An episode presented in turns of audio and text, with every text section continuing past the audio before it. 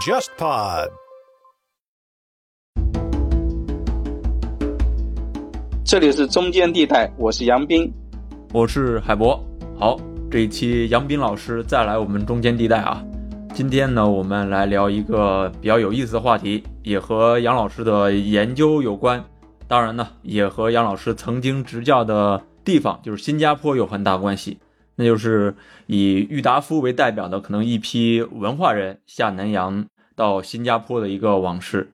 就是我们可能直观印象比较深刻的一个叙事，就是下南洋主要都是可能做苦力的一批人，要不然就是经商的一批人。但是咱们这一期呢，是从知识分子这个群体去看他们下南洋的经历，聊聊这个坡县往事啊。而郁达夫可以说正是那一代那一批知识分子里面吧。可能非常重要的一个文化明星。那杨老师其实也有一本书是专门写啊郁达夫在南洋经历的书，叫这个谁是那个弱女子？不妨我们就从这本书谈起啊。那杨老师可以先来给我们听众讲讲，当时你写这本谁是那个弱女子的一个缘起嘛？怎么关注到了郁达夫的？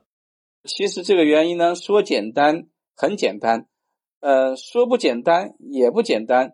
因为我当时在国立新加坡大学历史系任教啊，呃，差不多十一年半，然后前后我在新加坡待了十二年多。嗯，呃，我虽然不是研究这个现代文学的，或者是关注过郁达夫，但是在这十多年当中，我感觉到时时处处都有郁达夫的影子。在新加坡，呃，郁达夫虽然逝去七八十年了，他的精神和文化遗产啊，仍然是新加坡最有名的一个标志性的人物吧。所以呢，仍然是在新加坡适应实现，所以从这点来说，这是一个吸引我的一个关键。那第二点呢，就是郁达夫跟我算半个老乡，因为郁达夫是浙江富阳人，我是浙江建德人，我们俩呢就是在沿着这个新安江、钱塘江就差个几十公里，所以呢也搬得上是老乡。第三个呢，就是因为这两点之后呢，我就看了郁达夫的一些东西，包括人家写的一些回忆录啊，对他的评价啊。我觉得呢，呃，郁达夫有点冤屈，就是他死得早，他死得早呢，结果就是呃没法给自己辩驳辩污，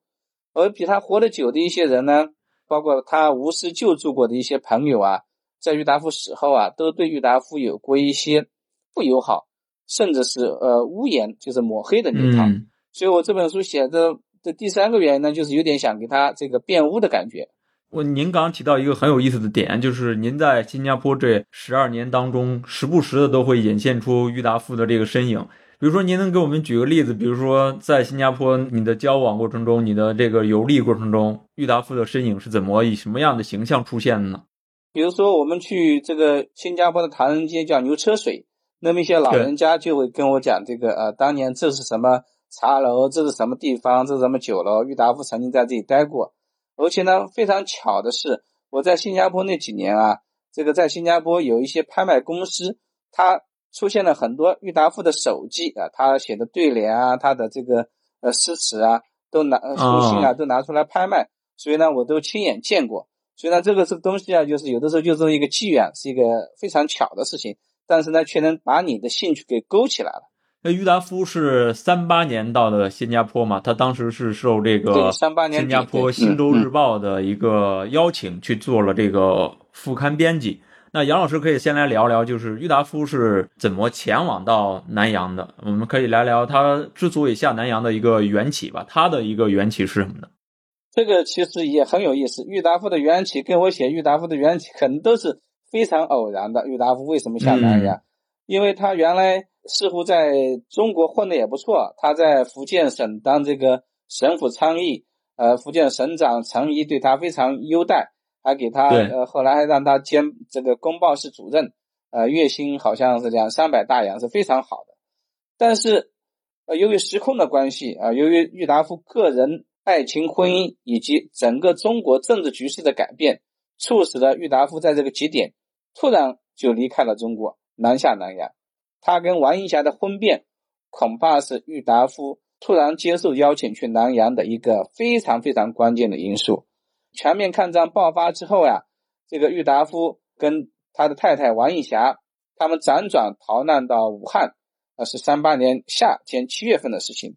然后到武汉的时候呢，根据郁达夫的回忆，他就发现了王映霞身上的三封信。这三封信呢，根据郁达夫的说法，是浙江省教育厅长许绍棣写给王映霞的情书。郁达夫就拿着情书去质这个这三封情书加引号的，去质问王映霞。然后呢，王映霞就离家出走。然后郁达夫呢，就在三份报纸还是几份报纸上刊登这个寻妻启事。那这个事情呢，就闹得满城风雨。后来呢，在大家的调解之下呢，这个双方呢，啊，郁达夫跟王映霞呢，他们都决定和好，啊，为了孩子，为了家庭的着想和好。那和好之后呢，他们又搬到这长沙，搬到湖南的乡下汉寿县。然后呢，在九月份下旬，郁达夫就再次去福州，这个是陈毅又叫他回去了。叫他回去的时候呢，恐怕还是呃一个呃原因，就是日军啊也要向福建进攻了。所以呢，具体的情节我们不知道。就这两点啊，一个就是跟王云霞的婚变，一个是日军要这个进攻福建了，恐怕是促使郁达夫接受《新洲日报》邀请南下南洋的最最重要的两个背景吧。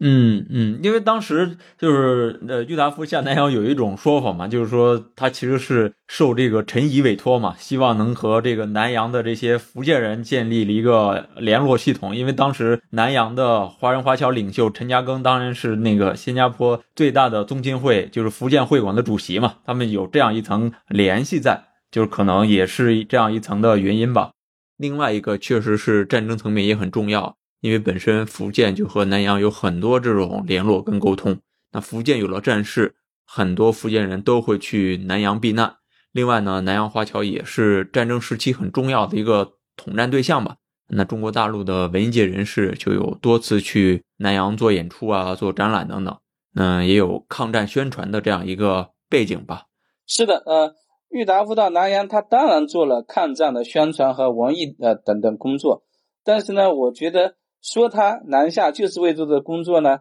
还是这个以果推因，就是说有后见之明。对对对，他最重要的一点就是他想带着王映霞离开国内的环境，这样呢两人可以重归于好啊。至少根据他自己的心理意识嘛，王映霞有情人，那么在国内有情人，那么离开国内呢，王映霞呢就到了一个没有情人的地方，至少可以可以家庭可以和睦。所以呢，在这个日军进攻长沙前后啊。他接连打电话、打电报，让王映霞他们赶紧过来。所以从三八年十二月初，王映霞接到郁达夫的电报，就赶紧的从长沙过来，呃，坐浙赣铁路的火车到了浙江江山，到了蒲城，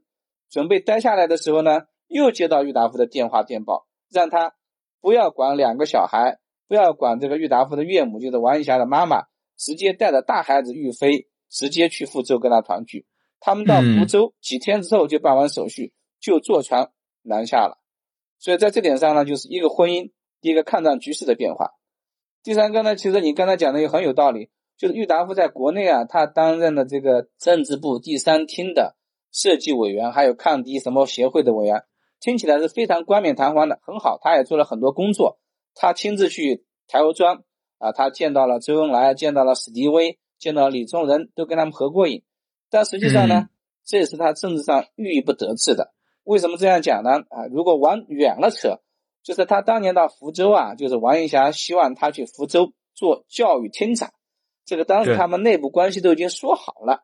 所以王映霞呢就拼命催他去，郁达夫呢不想去这个福州，但是在王映霞呢百般的敦促之下，他没有办法去了福州，结果到了福州进退两难，为什么呢？原来的教育厅长啊后台很硬啊，是国副主席林森，所以呢陈仪这个省长啊。他也拿他没有办法，只好呢，这个请郁达夫做了这个参事，然后呢，后来兼个工报室主任，这都是郁达夫不想干的活啊。说实话，所以在这样的情况下呢，一个政治上不得志，第二个政治上不得志呢，就是郭沫若回国了，担任了政治部第三厅的厅长，他原来答应郁达夫担任第三厅的对敌宣传处处长，这个职位呢，郁达夫也很喜欢。同时呢，他又跟老朋友创造社的这个共同发起人郭沫若可以再见了。实际上，郭沫若回国是他运动的，是他亲自去说的。呃，但是郭沫若后来否认了。但是呢，郁达夫还没有到，郭沫若呢又把职位让给了另外一个好朋友，叫范寿康。所以等郁达夫去武汉的时候呢，他什么也没有了，只给他一个嗯这个设计委员的空头职务，所以呢，这也让他不满意。所以在这样的情况下呢，我认为呢，从个人、家庭、婚姻、政治前途以及这个日军进逼福州、福建这样的情况下呢，郁达夫就接受了这个偶然来的机会，南下新加坡，开始了他人生的最后一个阶段。其实这种那个有感觉像是在国内的仕途不顺，婚姻也不顺，感觉像去一个新地方开启一段新生活的一样的感觉。对的，嗯，感觉那个年代的郁达夫在整个文坛上其实是有点这个孤立无援的状态。你像他二七年他就退出了那个创造社嘛，和郭沫若也绝交了。后来虽然经过鲁迅的介绍加入了左联，但是他的性格实际上跟左联的那些战士们。是格格不入的，闹得好像也很不愉快。后来也被左联给开除了。之后呢，就回到杭州待了很久。那这才有了杨老师刚才提到的，受陈仪之邀去福建去任职。确实啊，对于当时的郁达夫来说是没有自己的一个圈子的啊，很多圈子都被踢出局了。他在国内呢也很不开心，而南洋正是一个大后方的存在，那可以躲一躲身上的一身官司。哎，杨老师可以来聊聊，就是郁达夫在新加坡的一些活动嘛。郁达夫主要就是做《新洲日报》副刊的主编。那么他在此期间呢，他他就提拔了不少年轻人。根据一些年轻的作者，他身边一些年轻的同事的回忆，他对于来稿呢是这个非常认真的阅读，有的时候呢改的非常仔细。然后呢，还亲自邀请作者，包括一些年轻的作者去他的编辑部里谈，这是一个方面。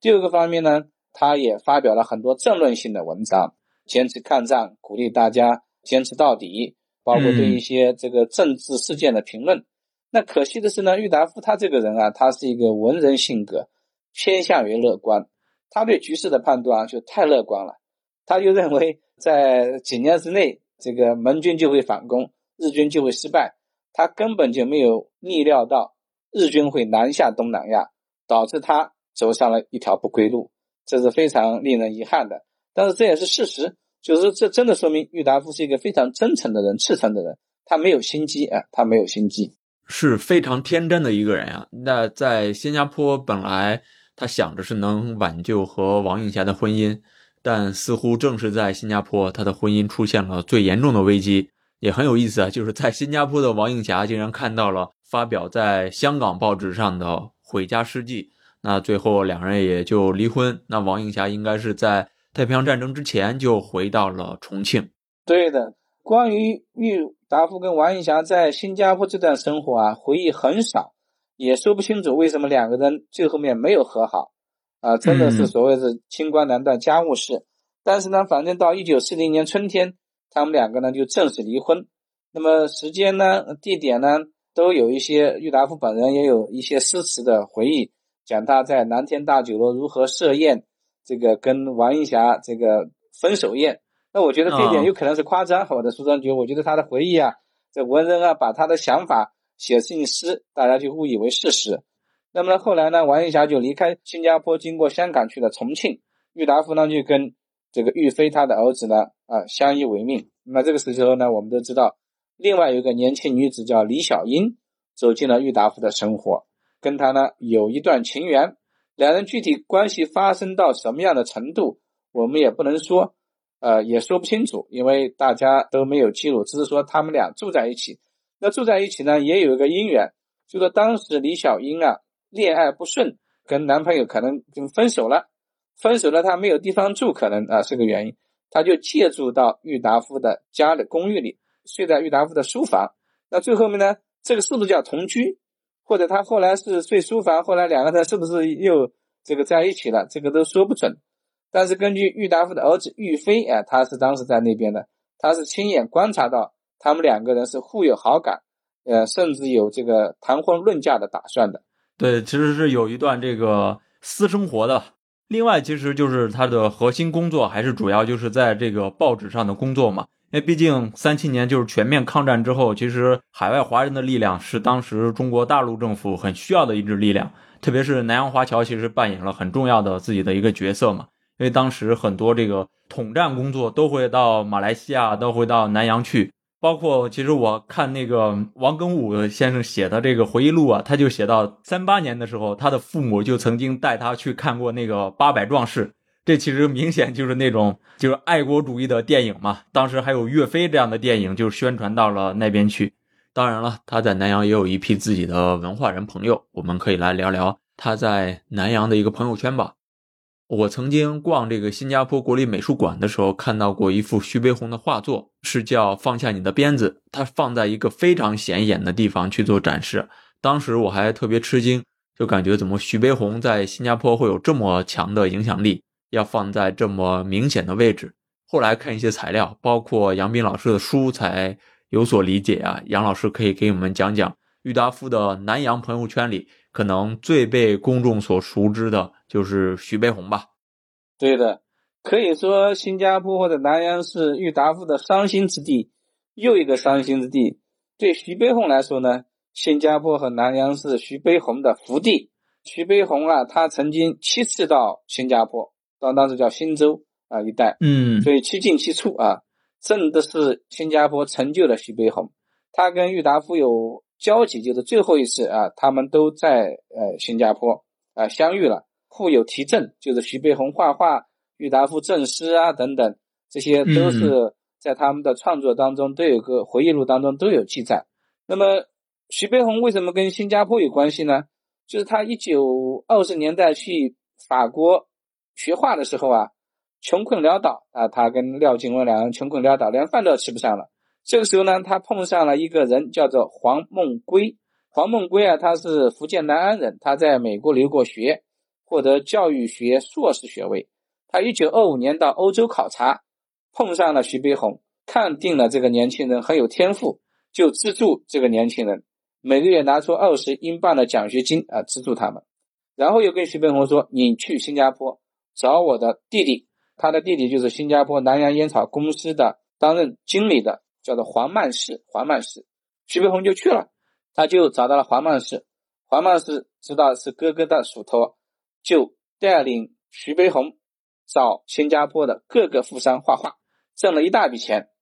然后呢，啊，徐悲鸿呢就缓过劲来了，他把这个黄梦圭、黄曼士两兄弟称为平生的第一知己，啊，称呼他们为大哥、二哥，啊，形同手足。他每次去新加坡，一般来说都住在黄氏兄弟。江夏堂，江夏就是黄姓嘛，就是黄氏宗祠江夏堂，所以呢，这是徐悲鸿跟新加坡的这个不解之缘。对，因为我去新加坡那个国立美术馆的时候，确实是看到了徐悲鸿画作，它是摆在这个国立美术馆的。我的感觉就是当时可能，哎，为什么这个徐悲鸿的画会在这里？之后又有一些经历，我发现其实徐悲鸿至于新加坡还是有一个非常重要的一个画家的这样的一个存在的。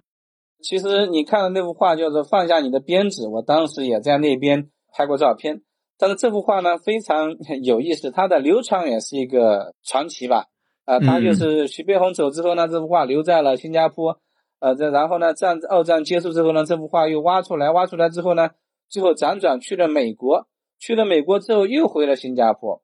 在新加坡的时候呢，呃，然后有人拿出来卖，要价不高，大概是几万新币、几万美元的感觉。但是呢，没人敢买，因为第一个大家不敢断定真假，第二个当时时代比较早，这幅画是徐悲鸿留下的，那么如果原来的主人要了怎么办？所以没人敢买。然后呢，这幅画就就被一个香港人买走了，在香港辗转了卖出了天价。所以最近几年呢，因为新加坡它强调中国跟新加坡的友谊，那么其中的一个代表性的人物除了郁达夫，就是徐悲鸿。郁达夫虽然有名。但是呢，他留下的东西很少。徐悲鸿呢，留下的东西非常多。但是呢，放下你的鞭子，这幅呢，对于徐悲鸿来说呢，对于中心友谊来说呢，有不同寻常的象征。因为他画的就是我们知道抗日宣传，就是您刚才讲过的中国的各个抗战文艺团体到新加坡表演，著名的这个女星王莹啊，然后呢，啊，徐悲鸿画了这幅画，郁达夫也见过这幅画。对，因为我看到这个一些记录，还是说当时郁达夫应该跟王莹在二十年代的上海应该就认识，还是郁达夫介绍给这个徐悲鸿认识王莹的。郁达夫他当时还写了很多篇文章去夸赞这个王莹的演出。其实他们都是在新加坡是有很多多重交集存在的。是的，是的，在新加坡就后来碰到很多老熟人啊，碰来碰去大家都是一个圈子的人，所以呢，王莹这个去演放下你的鞭子呢，应该演的不止一场。那有的人说呢是徐悲鸿现场画的，当然不可能现场画的啊。有的人说又说徐悲鸿呢 曾经邀请王英再去这个江夏堂里给他摆姿势画的。画这幅画的油画呢也不止徐悲鸿一个，还有一个叫司徒桥也画了这幅画，但是呢哦没有徐悲鸿这么有名。但根据我自己的看法呢，司徒桥画的比他好，比徐悲鸿好。但是不管怎么样，这幅画后来辗转到了香港。那么到了最近二十年，强调心中有意的时候呢，新加坡这个应该是国立艺术馆还是什么，就呢去租了，去把这幅画借过来借展，嗯，所以呢这幅画还不是新加坡的，是香港。哎，那据您了解，像徐悲鸿应该多次去过新加坡之后，他应该留下了挺多画作的。您好像也收藏过一幅徐悲鸿的画，对吧？徐悲鸿，至于新加坡的这个收藏界来说，是不是特别重要的一个人物呢？绝对是的。呃，徐悲鸿的画在新加坡那一定是卖的非常好的，因为大家都认可的。当然，徐悲鸿的画在国内也卖的非常好。对对对。那么徐悲鸿呢，他一生的大概创作了三千多幅画，中国大概有一千幅，然后呢，在新加坡呢有一千多幅。为什么在新加坡有一千多幅，比中国还要多呢？因为他一九四五年。离开新加坡回中国的时候呢，把他一生所画的精品一千多幅都留在了新加坡。那还有一些素描啊，一些送给别人的呀，都还不算。呃，因为当时日军突然进攻嘛，他跟这个呃郁达夫的儿子郁飞一样，匆匆离开新加坡。他为什么要带这批杰作呢？最好的作品呢？因为他是要去美国办展的。哦，当时都要跟赛珍珠他们都说好了。当时呢，由于这个太平洋战争爆发，他去不了了。自身逃难，就把身边所有的精品，加上他收藏的东西，就是齐白石的、吴昌硕的等等的画呢，都留在了新加坡，分在两个地方，一个是在学校，叫崇文学校，我记得是一个呢是在这个呃徐悲鸿好友韩怀整的余趣园，一个放在了井里面，一个呢放在埋在地下，所以呢有一千多幅，加上这个呃他自己收藏的东西，所以呢东西是非常多的。里面呢，我们知道徐悲鸿现在留下来的主要是国画，但是他早年有很多油画，那这批油画就是最珍贵的。放下你的鞭子就是其中的一幅油画，还有几幅其他好的油画，现在呢应该还在新加坡。等到二战结束之后呢，他们就去找，找出来之后呢，一九四九年，徐悲鸿有个学生陈小南经过新加坡时候呢，经过徐悲鸿的委托，带了一批回到北京，但是呢，这一批是。两处收藏的里面的几分之几，大家都说不清楚。在新加坡流传呢，我见过很多老藏家，他们就跟我说，其实当时在学校里，在余趣园，他们后来挖出来的时候，重新找出来的时候，就分了一些。那分了一些呢，那那怎么说呢？人家也有功劳有苦劳，是吧？啊，都是合情合理的。但你具体分了多少，就说不清楚了。那这批画呢，六十年代、七十年代呢，因为主人还在。这个徐悲鸿的遗孀、儿子都不在，所以呢都没有出来。那么现在呢还有一些也没有出来，具体在什么地方啊？有各种传说啊。但我在新加坡认识的一个老藏家呢，他姓陈，零零碎碎收集了几十幅画，嗯，大大小小，有的大的呢啊，就什么四尺整张、八尺整张都有；小的呢，有的跟火柴盒一样大，跟邮票一样大，跟手掌一样大。那徐悲鸿一般的画都很大。那这些小画呢，就比较有意思。为什么有意思呢？有些小画啊，它实际上是在住在江夏堂的时候画给一些小朋友的。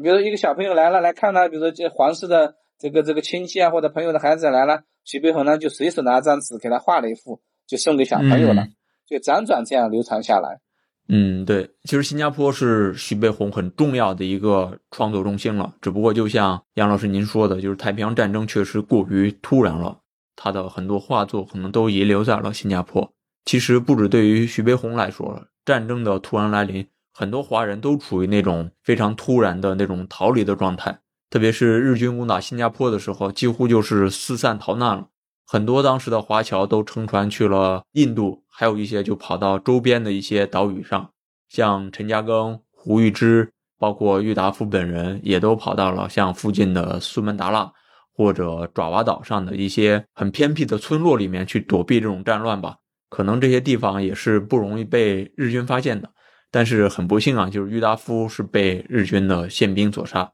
死在了苏门答腊。那结局呢也很突然。那除了我们刚刚提到的像徐悲鸿之外，当时郁达夫周围还有哪些文化名人呢？徐悲鸿认识的一些呃人啊，包括他的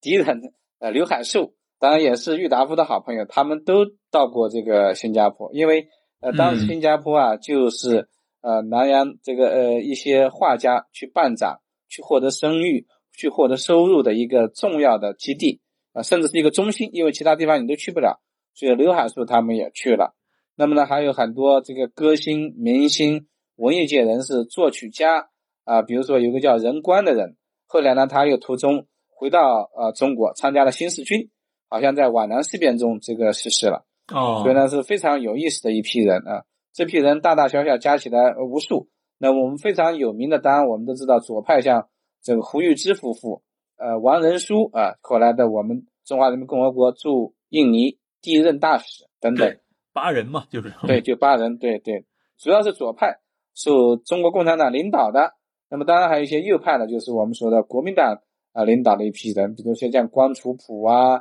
啊等等。左派的呢，把郁达夫呢视为可以团结的、可以统战的对象，所以郁达夫呢也挺可怜。实际上他在新加坡的名声呢，比这些左派呢，呃，名声要大得多啊，这个响这影响要大得多。对，其实，在郁达夫之前。呃，南洋其实已经就活跃了很多知识人了，只不过可能就不像郁达夫那么知名。他是郁达夫，确实是太知名的一个文化明星了。大部分可能都是在那个华侨的学校里面去教书。我记得你看，像那个王庚武的父亲，嗯，他不就是在二十年代末好像就去了印尼，他只不过是去的印尼的这个华文学校去教书。嗯，其实像后来呃陈嘉庚的秘书潘寿也是在二十年代末，大概都是去。新加坡这些华校里面去教中文的，这其实是比较早的一批，就是知识人去到这个呃南洋的一个群体吧。对的，那个是因为这个北伐之后，中国重新统一了嘛，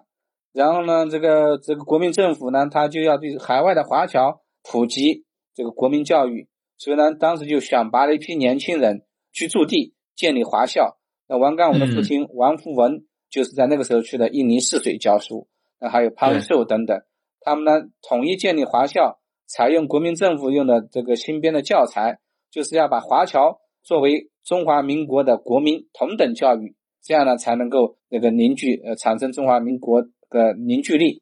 那其实在这之前呢，也有很多这个文人学者啊，包括清末的、明初的等等。那么里面有一个人，我觉得大家不大熟悉，但是我觉得非常有意思。这人叫韩怀准，就是我刚才讲的那个余趣元，余就是愚蠢的愚，趣就是趣味的趣，他就是自自有余趣的余趣园。这个韩怀准啊，他非常有意思，他出生在一八九二年，就相当年纪相微稍微大一点。他是海南文昌人，姓韩，大概二十三岁的时候，一九一五年的时候去了新加坡。那海南姓韩是大姓，这个我们的宋庆龄，他姓宋。那实际上呢，他应该本姓是韩，宋是因为后来辗转翻译成宋的。他本姓是韩，所以呢，海南的文昌人啊，他跟这个韩怀准跟宋庆龄的一家呢，应该是同宗或者同族。韩怀准到了这个新加坡，到了南洋，他干了很多工作。他先在印尼工作，然后呢，又到新加坡一个神农大药房里工作，担任书记兼配药员，以后又成为药房的股东，而且他非常好学。喜欢读书，喜欢研究制药，研究陶瓷，甚至后来发展到考古、植物栽培。比如说，他买了一块地，种了红毛丹，然后他改良了红毛丹。他种的红毛丹啊，没有核，红毛丹的核是很大的，或者他种的核呢非常小，所以呢，大家都喜欢去他的红毛丹啊，也就是他的鱼趣园里去品尝红毛丹。红毛丹成熟的时候，徐悲鸿去过，郁达夫去过，这个刘海粟他们都去过。是这样一个神奇的人物，可惜呢，这个这个余趣园已经不在了。这个余趣园现在可能是，呃，已经是一片荒野了。呃，余趣园三个字还是徐悲鸿给他写的啊。哦，更有趣的时候呢，他还写了第一本中国研究海外外销瓷的书，韩怀准啊，啊，他就这么一个人。然后到一九六十年代呢，嘿，他决定回国，他把自己的瓷器啊、收藏的东西啊，全部捐给了故宫博物院。然后周恩来任命他为故宫博物院的这个研究员，是这样一位人物，真的是非常神奇。所以当时的人对他评价很高。后来的这个呃南洋史地学家叫许云桥，他说啊，南洋有数不清的百万富翁，都是自守空权发迹起来的。但是从一个略识之无的胶工，就是橡胶工人，一跃而成为博学多闻的考古学家，古往今来。在东南亚千万余华人当中，唯韩先生一人而已。韩怀忠也是后来这个南洋学会的创办人、创始人，也是这个发表文章最多的一个人。哎，这个确实是很少有人知道啊，因为你像他这个成长的过程也很艰难的。你其实海南人去到东南亚很重要的一个工作，其实就是种橡胶的。其实苦力出身嘛，还是需要很强的这个学习过程的。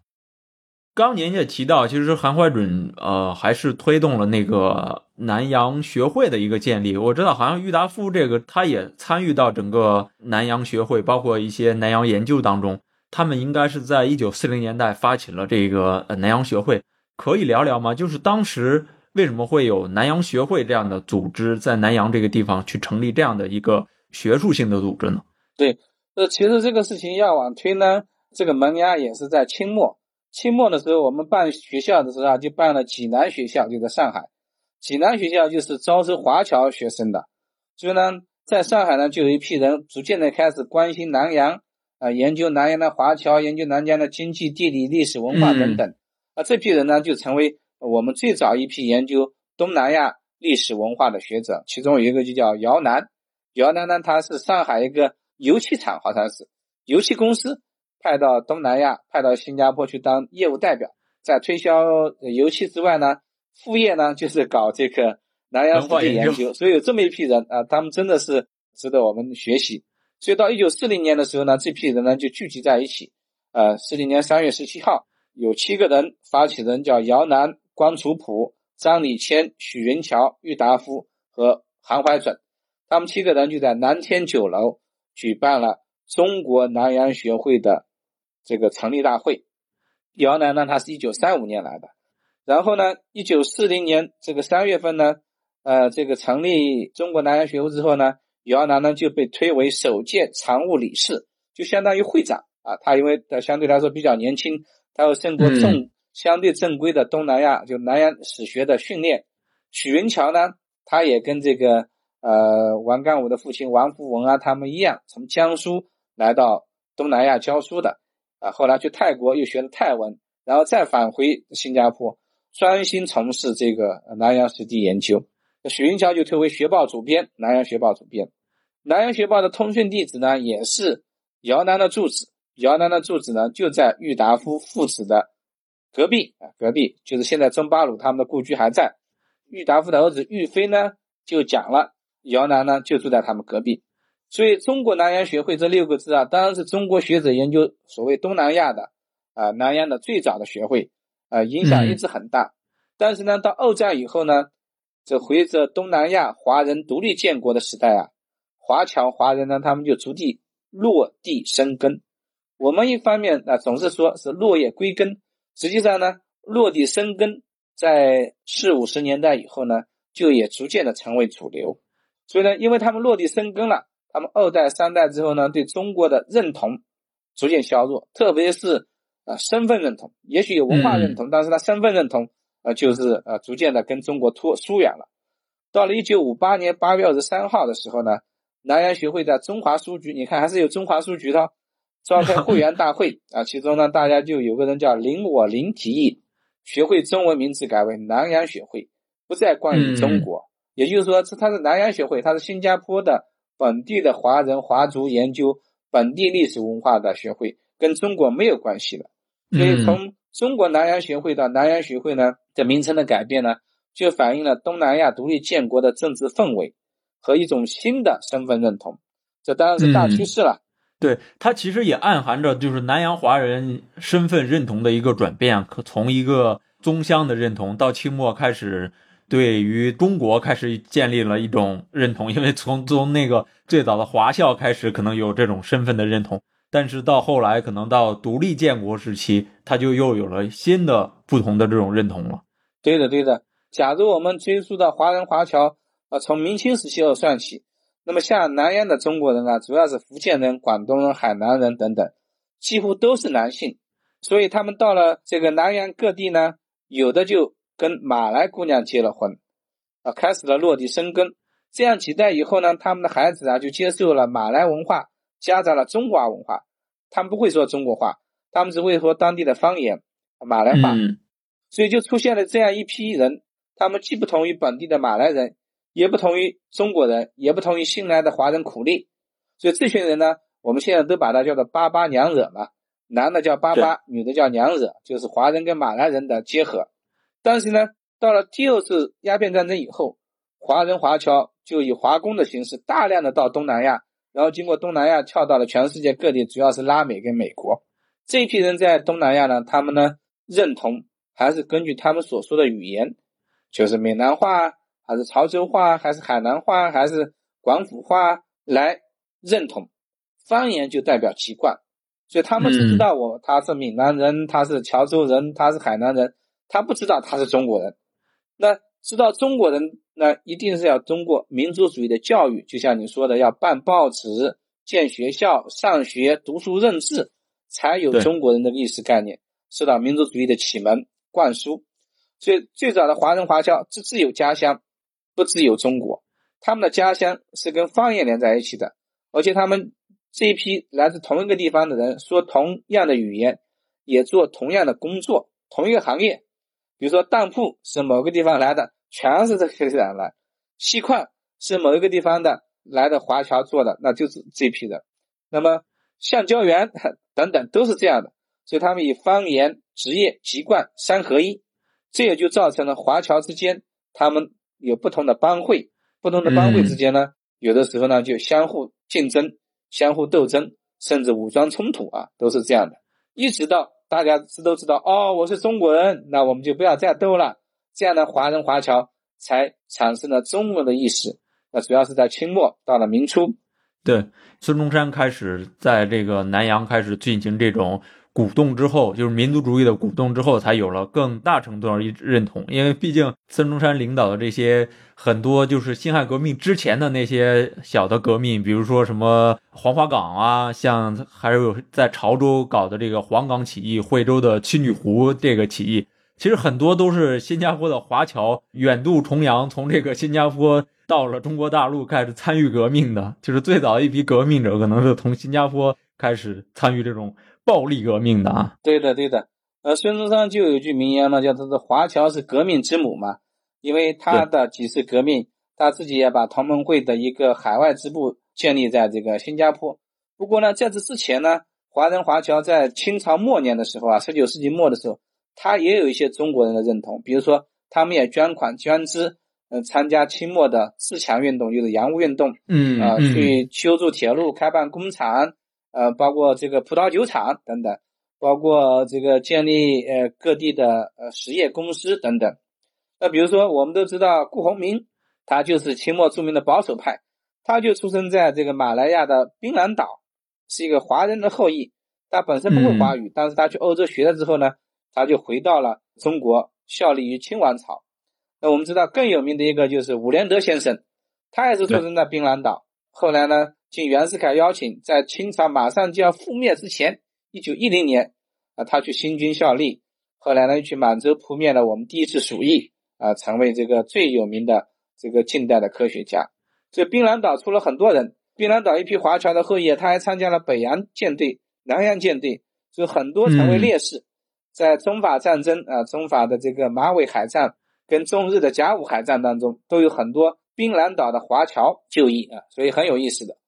当到了孙中山的时代，他们的效忠呢，华人华侨的效忠呢，就是清政府到了效忠革命，因为他们认识到清政府不可救药了，只有革命才能救中国，所以就追随了这个这个孙中山。包括槟榔岛的啊，常碧君，就是后来成为汪精卫的夫人。特别有意思，就是那个新加坡不是有一个叫晚清园嘛？就是当时中国同盟会的南洋总支部好像就设在这个晚清园的。那个晚清园里面还设立了很多这个像当时同盟会的这些元老，黄兴啊、孙中山啊，包括汪精卫的雕像，还是在那个晚清园里。这是挺有意思的一个景观吧？这可能在中国的历史叙事里面，可能都不会有这样的，就是人物雕像共同出现在这样一个场景当中。是的，就是因为海外华侨这样一个时空把他们放在了一起。因为晚清园啊，其实是新加坡的一个华侨富商橡胶大王，同时也是这个同盟会在新加坡最早的成员，叫做张永福购买的。一九零五年购买。他是给他的妈妈啊，他的妈妈叫陈宝娘，作为安度晚年用的。呃，晚晴园，晚晴园就是根据李商隐的诗“天意怜幽草，人间重晚晴”嘛，就是希望母亲有一个这个平安幸福的晚年。结果呢，他的妈妈陈宝娘是一个大字不识的，也是出生在印尼的一个叫娘惹了，就是我们说的这个土著华人土著的孩子，这个女孩，她听说了孙中山事迹，就。把自己居住的晚清园捐赠给孙中山，这个作为同盟会的支部，所以呢也是非常 令人感动的。那在晚清园当中就有陈楚南，除了张永福，还有陈楚南、林义顺，他们都是孙中山的得力支持者。啊，张永福呢，就像你刚才说的，他呢是非常认同孙中山，然后因为汪精卫也几次到过新加坡，到过槟榔岛，他跟汪精卫也是非常认同的。所以后来汪精卫成立伪中华民国政府的时候呢。张永福呢还追随汪精卫，所以呢，抗战胜利之后呢，这个张永福成为一个同盟会的老革命，一下子变成了汉奸。你说这个历史多么戏弄人啊！嗯，因为我我看到这个晚晴园啊，它还是这个新加坡的一个历史古迹，比如说被新加坡认证过的这种历史古迹。我很好奇的就是新加坡它是用什么样的视角去叙述这个新加坡对于这个辛亥革命的这种影响的呢？呃，这个。同样就是讲明这个中新两国的那个友谊历久弥新，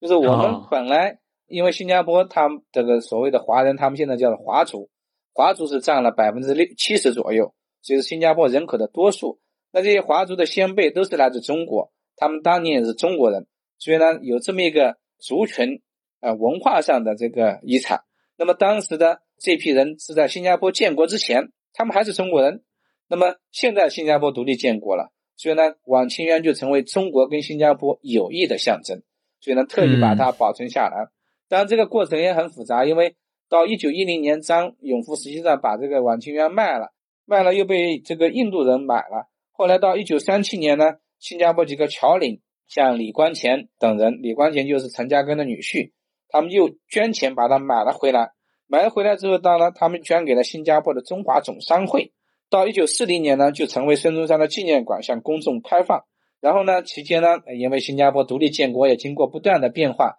到一九九四年呢，才被确定为是国家古迹。到一九九六年呢，把它叫做晚清园孙中山南洋纪念馆，这就是成为中新两国之间友谊的象征。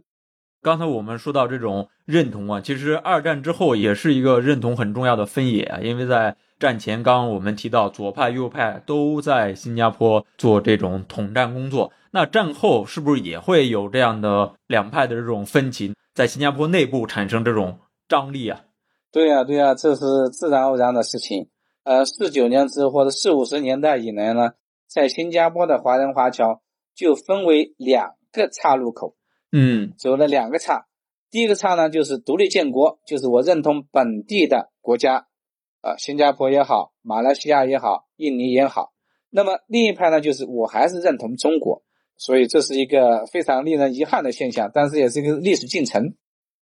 最后，我觉得我们其实可以聊聊郁达夫的好友林语堂和南洋大学的一段往事啊。我觉得通过这个南洋大学的，包括他的筹建与最终的关闭，变成了现在的新加坡南洋理工，这个过程也能一定程度上。展现出这种内部的张力吧。从一九五零年代开始成立中文教育的大学，给当时的华校生提供一个在本地上大学的机会。到一九八零年代关闭，这短短的二十几年吧，可能正是新加坡它重塑本地认同的一个重要时期。其实，通过这种南洋大学的成立到它的关闭，也是观察新加坡的一个很好的角度啊。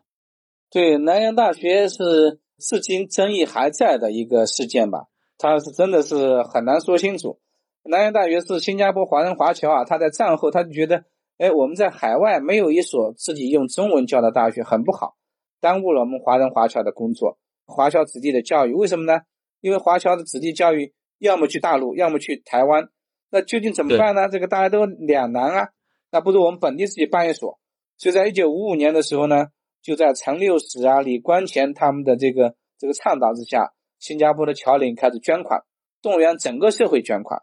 那么陈六史呢，他也是香蕉大王，他是陈嘉庚的远房侄子啊。陈嘉庚非常信任他，等于陈嘉庚在四九年、五零年回国回北京之后呢，他就把这边的事情交代给了陈六史，所以陈六史呢是相对来说亲北京的。那么李光前啊，他是这个陈嘉庚的女婿，他们关系当然非常好。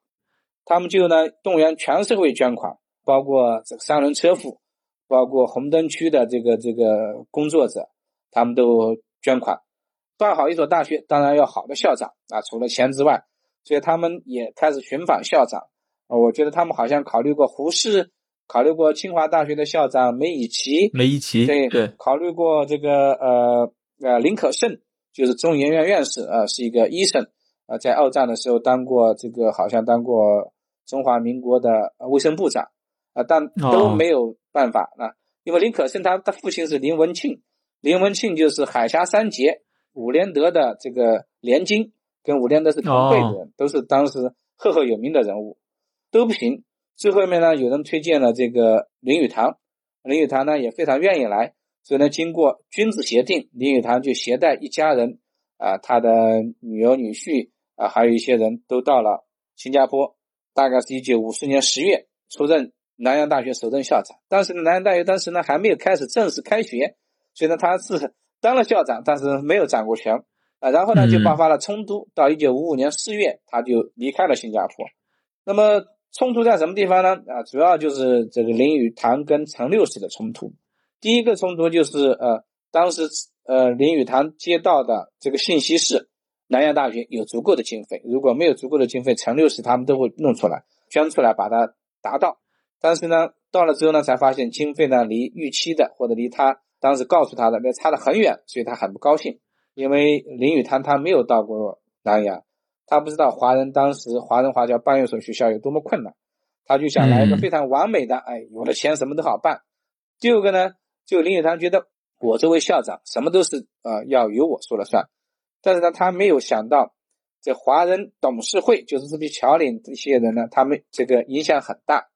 他们也想这是我亲手创办的学校。我应当也有相当的权利，所以呢，在管理权上面又发生了冲突，最后林语堂就决定要起诉啊等等，然后呢，经过多方的调解之后呢，呃，林语堂跟陈六史呢，他们达成协议，就是陈六史自己掏腰包付了三十万乐币啊，就是乐就是新加坡的本地的钱，大概十万美元，把林语堂礼送走了。所以这个事情呢，你说谁对谁错呢？我觉得呢，都有理，都有错的地方。嗯，但是林语堂在新加坡留下了非常不好的名声。新加坡华人凡是提到林语堂，没有不摇头的，就是说啊，因为就他这个事情拿了钱走人，而且呢，林语堂最不好的是他走了之后呢，又把自己塑造成自由世界、反对共产主义渗透的一个标榜人物。他觉得，嗯，他说他自己当时离开呃新加坡。这个离开南洋大学，就是发现南洋大学受共产主义的控制、渗透等等，所以这个呢完全是后见之明啊，是非常不应该的。所以在这点上来说呢，林语堂跟这个郁达夫啊，他们是非常好的朋友，非常好。对，因为郁达夫在在那个新加坡的那个工作期间，其实还有一一重小的工作吧，就是想要翻译这个林语堂的那个书嘛。对，就是林语堂当时在美国写了本书，写成了英文啊。这个啊，moment in picking 啊，非常有名。赛珍珠帮他卖了一个好价钱，所以呢，他想翻译成中文，所以请谁翻译呢？他觉得这个郁达夫最合适，所以呢，就把稿件、把一些人名都寄给了郁达夫，还给郁达夫付了一批钱。但郁达夫呢，由于自己太忙了，所以呢，只翻译了呃一些，最后没有完成。但是呢，呃，负债子还，最后面等到玉飞在八十年代到浙江杭州浙江文艺出版社工作的时候呢，他就接替父亲把这本书翻译了，但是他没有翻译成《精华烟云》，而是翻译成《讯息精华》啊，也出版了。所以这是另外一个插曲。嗯嗯，其实很多事情都能从这种 小的故事里面给勾连起来啊。你刚提到这个南洋大学成立的这个背景。很重要的一个原因就是当时只有这个华校的一些可能初中啊、高中啊这样的一些学校，其实是没有这个大学的。如果有大学的话，像王庚武也不会从新加坡跑到可能南京去读大学了，先生。你看，都就是当时的三四十年代都是需要跑到呃南京，去要跑到中国大陆去上这个华文的大学的，其实是一个比较长距离的这样一个过程吧。那其实包括呃南洋大学之后的关闭，似乎也跟王庚武好像有一定的一些小的关联。对对，因为当时就是英殖民地以及后来的新加坡政府要对南洋大学进行评估嘛，那评估呢有几次评估都爆发了冲突啊。那么其中一个报告叫王庚武报告啊，他们把它叫做就是觉得南洋大学办学水准稍微差了一点，特别是英文比较差。达不到这个教育部的期望嘛，就是这个意思。但里面呃不仅仅是学术的问题，有些是学术的问题，但是呢，双方或者第三方呢把它解释为政治，或者用政治手段来抄网，最后呢导致一九八零年呃南洋大学跟新加坡大学合并，成立新加坡国立大学。对，其实从南洋大学这种成立到它关闭，就是其实背后也是各种政治因素、学术因素交织在一起形成的。它也能看到，当时新加坡在独立建国之后，它需要不论是一些事件，还是一些包括这些语言上需要做这样的统合。那南洋大学某种程度上就成为一个牺牲品的一个结果了。它是在风口浪尖上，呃，特别是像陈六十、像潘寿，他们都被这个新加坡。英殖民地当局或者以后的新加坡政府视为是呃亲共分子、亲北京分子，嗯，那就是南洋大学跟这个政治冷战结合在一起了，这就是捆绑在一起了，就很难办了。那行，那我们今天我觉得聊的也听非常多了，非常感谢杨老师和我们分享了这么多知识分子啊，像郁达夫、徐悲鸿等等他们下南洋就是在新加坡的这个故事也是非常有意思。我们之后可能应该多多关注南洋跟新加坡的一些话题。好，我们今天节目就这样，感谢收听，下期再见，再见。